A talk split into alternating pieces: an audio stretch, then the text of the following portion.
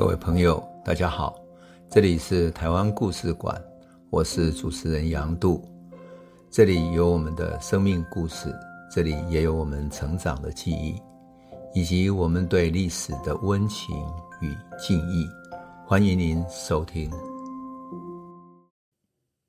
各位朋友，大家好，我们讲到一九四五年八月十五号，历史巨变的瞬间。我们讲到在上海的林文月，他童年的遭遇；我们也讲到在台北的陈义松、王景泉这两位文化人所遭遇的一瞬间的巨变。他们闻到茶香的时候，仿佛真正闻到台湾这个故乡可以自主的真正的味道。那么，我们现在把场景放到台南吧。陈义松有一个作家好朋友，是台南的医生吴新荣。八月十五号那一天中午，他打开收音机要听天皇广播，结果，哎，怎么发现收音机没电了？他想算了吧，就作罢了。晚上的时候，他的好朋友跑过来找他，慌慌张张的跟他讲说，天皇广播的内容是无条件投降啊！他吓了一大跳，也不敢真的相信。因为他作为写作者，长久就是被日本的特务、日本的政治警察，哈，叫所谓特高，长期在监视、在压制着，所以他非常害怕表现出自己的感情，随时会招惹祸端，因此他一直保持警惕。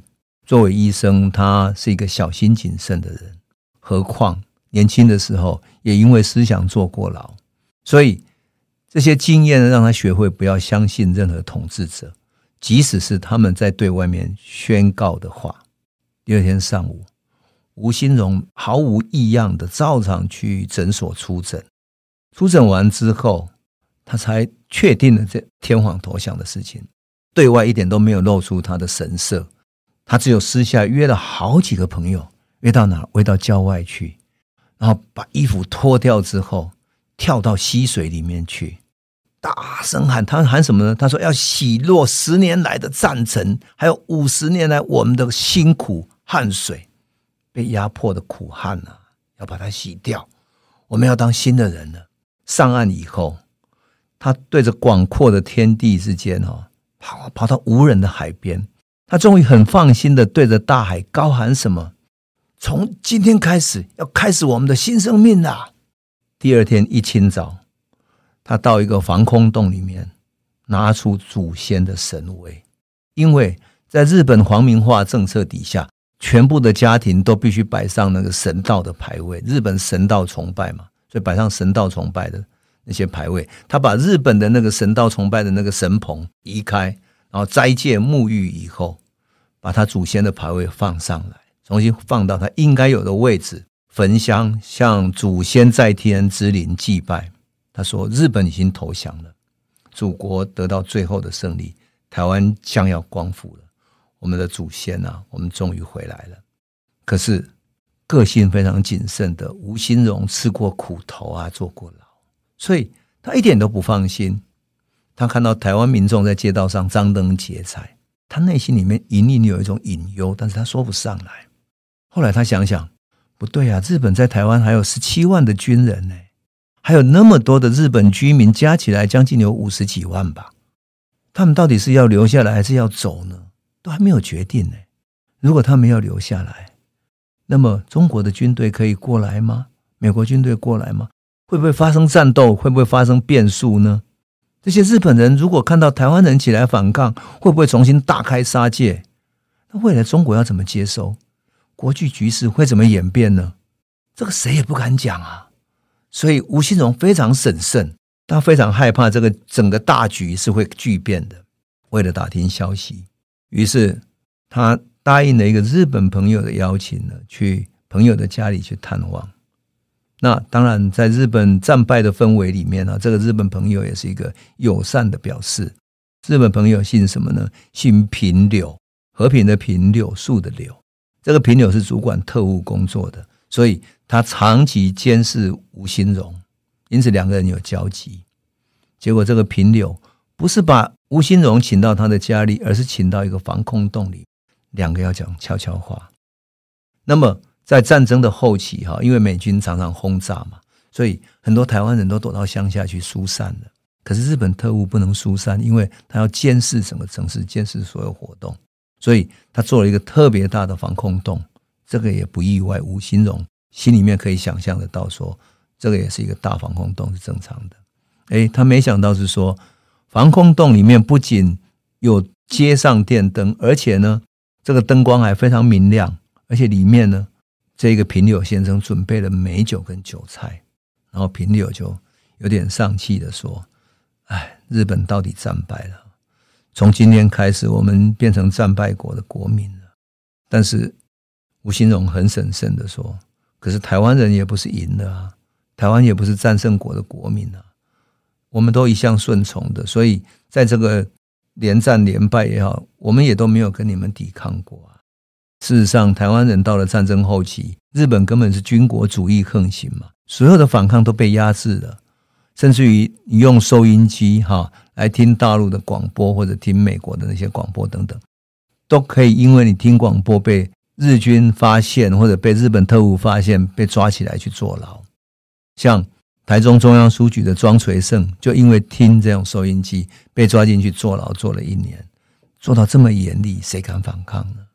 结果他这么一说，哈，平柳就回答说：“是啊，是啊，这个我们也知道，所以没有放行那个最后的处置。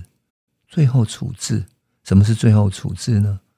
这个时候吴新荣就忍不住问他了：什么是最后处置呢？平柳就很淡然的说：这个也是过去的问题了啦，所以。”我愿意说给你听哈，最后的处置是日本军部的政策，在各个街庄就是乡镇哈，将庙宇改成一个临时的收容所。到了战争的最后阶段，要把所有的指导分子监禁起来。吴新荣就说：“什么是指导分子？”平柳说：“像是街庄长，就是乡镇长哈，还有大地主，还有地方有利者，就是对地方有影响力的人。”最重要的就是政府的黑名单人物，哇，这个黑名单人物是什么呢？吴新荣当然心里很好奇，他说：“黑名单是人物是谁呢？”平柳说：“黑名单人物第一名是吴三连，第二名是庄真，就庄垂生，第三名就是你。但是这份黑名单昨天已经烧掉了。”他说：“可是这个怎么要烧掉呢？这不是国民政府的工程榜吗？”吴新荣就开始开玩笑的说着。那吓出一身冷汗，为什么？因为吴新荣曾经听他台北的朋友说，哈，日本特务的手上有一份黑名单，如果美军攻打台湾的时候，就要把这些黑名单里面的人通通抓起来，把他杀掉，以避免这些原来反抗日本的人跟美军来一个里应外合。幸好最后美军没有攻打台湾。跳岛政策跳过台湾之后去打冲绳，吴新荣全身流下冷汗呐。他说：“还好最后没有发生，否则自己命丧何处都不知道，可能最后自己都会死在这个像他朋友的平柳的手上。更可怕的是，这个简直是台湾精英的一场大屠杀。他们的黑名单从吴三连从北到南，是完全是一场大屠杀。流完冷汗之后。”吴新荣定了定神，就问说：“那请问一下，你想日本将来要去到哪里去呢？天皇宣布投降，你怎么办？”结果这个平柳说：“日本人嘛是最听天皇的话，所以这次投降以天皇的命令一定不会发生问题了。但是日本已经是属于无产的国家了，即使有一句说是天皇共产制的话，但是这个也许只是最适合日本的现况吧。”我回国以后，这朋友就说，也只有这一条路啊，因为日本战争打到这么惨了嘛。吴新荣终于得到他最后的答案，但其实他心里最想知道的是什么？在台湾的日本人会不会不甘心战败，最后负隅顽抗？还好，他听到说日本人最听天皇的话，也就是说他会放弃对台湾的统治，准备回日本去了。如果这些日本军部的人不听天皇的话，要把台湾控制起来的话，这些军人十七万的军人是大有办法的。那至于回去之后，日本走向哪里去？其实这已经不是吴新荣关心的问题啊，因为他最关心的还是台湾的未来嘛。事实上，吴新荣的忧心有道理，因为最不甘心离开台湾的是来台湾殖民的日本政府的这些官僚，特别是长期居留下来、已经习惯台湾生活，而且是拥有各种优渥条件的日本人。他们在台湾有特权、有房子、有大量的财产、有各种优渥的生活条件，社会地位上高人一等，还有各种人脉关系。一旦离开了，他的财产全部归零。回到日本，他们会一无所有，变成彻底的无产阶级。何况战败的日本也彻底贫困化了嘛？他们当然不甘心，想要做最后的一搏。那么，台湾人之中也有。体制就是这个殖民体制的既得利益者，比如说辜显荣家族。当然，这时候辜显荣已经过世了，由辜政府来主持他的家族事业。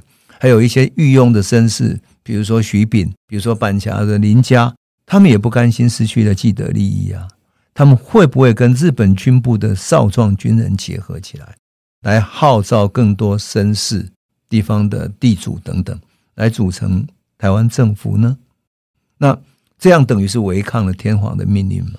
但是少壮军人在台湾有十七万个军人，还有五十几万的日本人啊！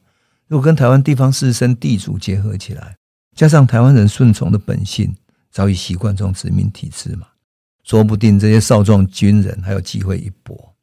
所以他们就决定组成一个会议。那这个会议后来被称为草山会议，因为在阳明山办的哈。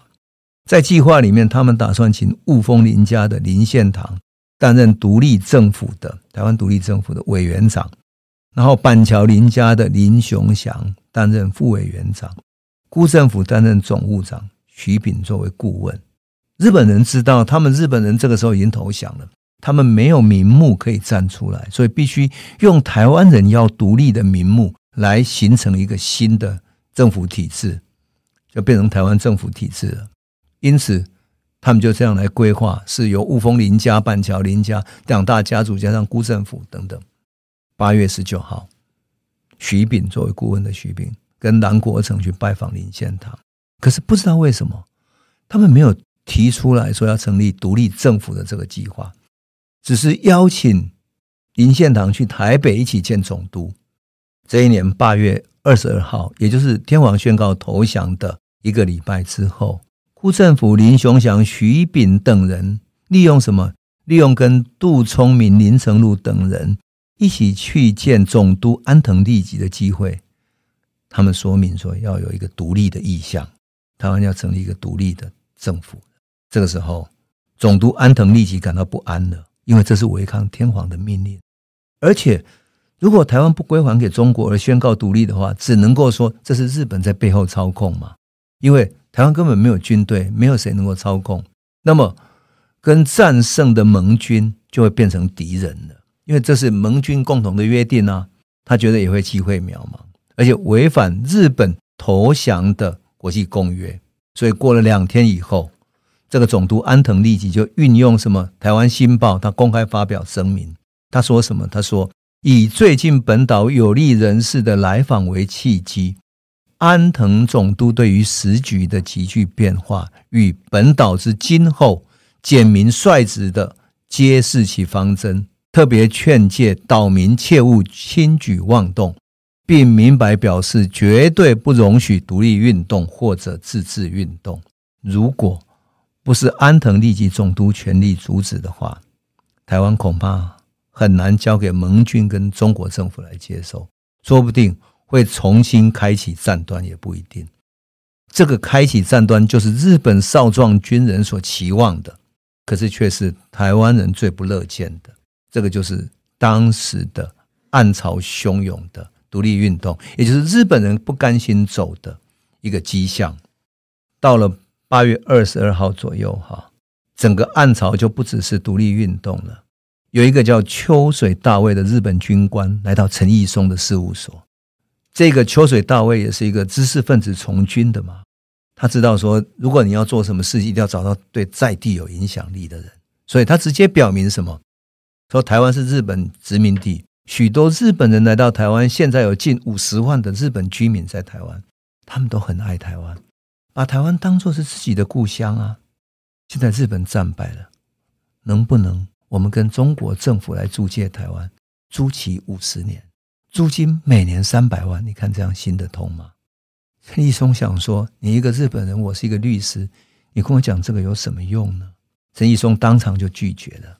日本军官就不死心说：“可是我们日本人真的很喜欢台湾呢、啊，台湾人都同意的话，我们来向国际间交涉好不好？我们去办交涉。”陈义松当场就拒绝，他说：“这个我第一个就不同意啊，我怎么去跟别人说呢？”结果，这个日本军官当然希望能够用台湾人作为主体去国际上办交涉嘛。可是，如果台湾人不同意，当然他就没有意义了。可是，无论是独立运动或者是租界，都可以反映什么？反映出在这个无政府的一个时刻里面，在政权轮换的巨变之下，台湾的局势是多么的不稳定。那么，政治上层是这样子，民间呢？这个时候，日本中下层的公务员、教师等等的，都已经开始打包了。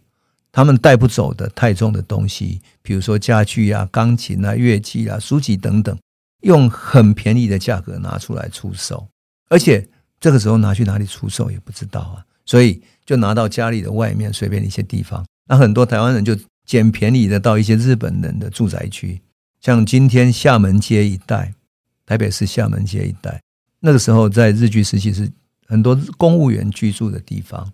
当日本人把旧物摆在街道边开始出售，就有人来慢慢收集。于是这些收集这些书啊、呃家具等等的，就慢慢变成一个市集。后来慢慢的演变，有一些人就把他的东西拿到这里来出售。想不到的是，厦门街、牯岭街这一带就变成卖旧书跟旧货的商场。到今天为止，厦门街还是有许多旧家具的店在卖。而牯岭街曾经一度是台湾最大的旧书的二手书的市集。事实上，这个市集就是在一九四五年战后的这一段时间才兴起起来的。后来，当然因为有一些政策，把这些旧书店迁到其他地方去。可是，今天在牯岭街、在厦门街一带，这些旧的风貌还是遗留下来。这些都是一九四五年整个巨变所带来的台湾社会的变化。那么，在一九四五年前后，台湾民间还有更多的巨变，那是什么样的一种面貌呢？我们下一集再来慢慢详细来诉说。这里是台湾故事馆 Podcast，我们每周一、周五会固定更新新的台湾故事，请随时关注台湾故事馆粉丝页，按赞并分享。最后，我们工商放送一下。若你对本节目有兴趣，可以购买纸本的《有温度的台湾史》，更方便您阅读。本节目由中华文化永续发展基金会制作，连振东文教基金会赞助。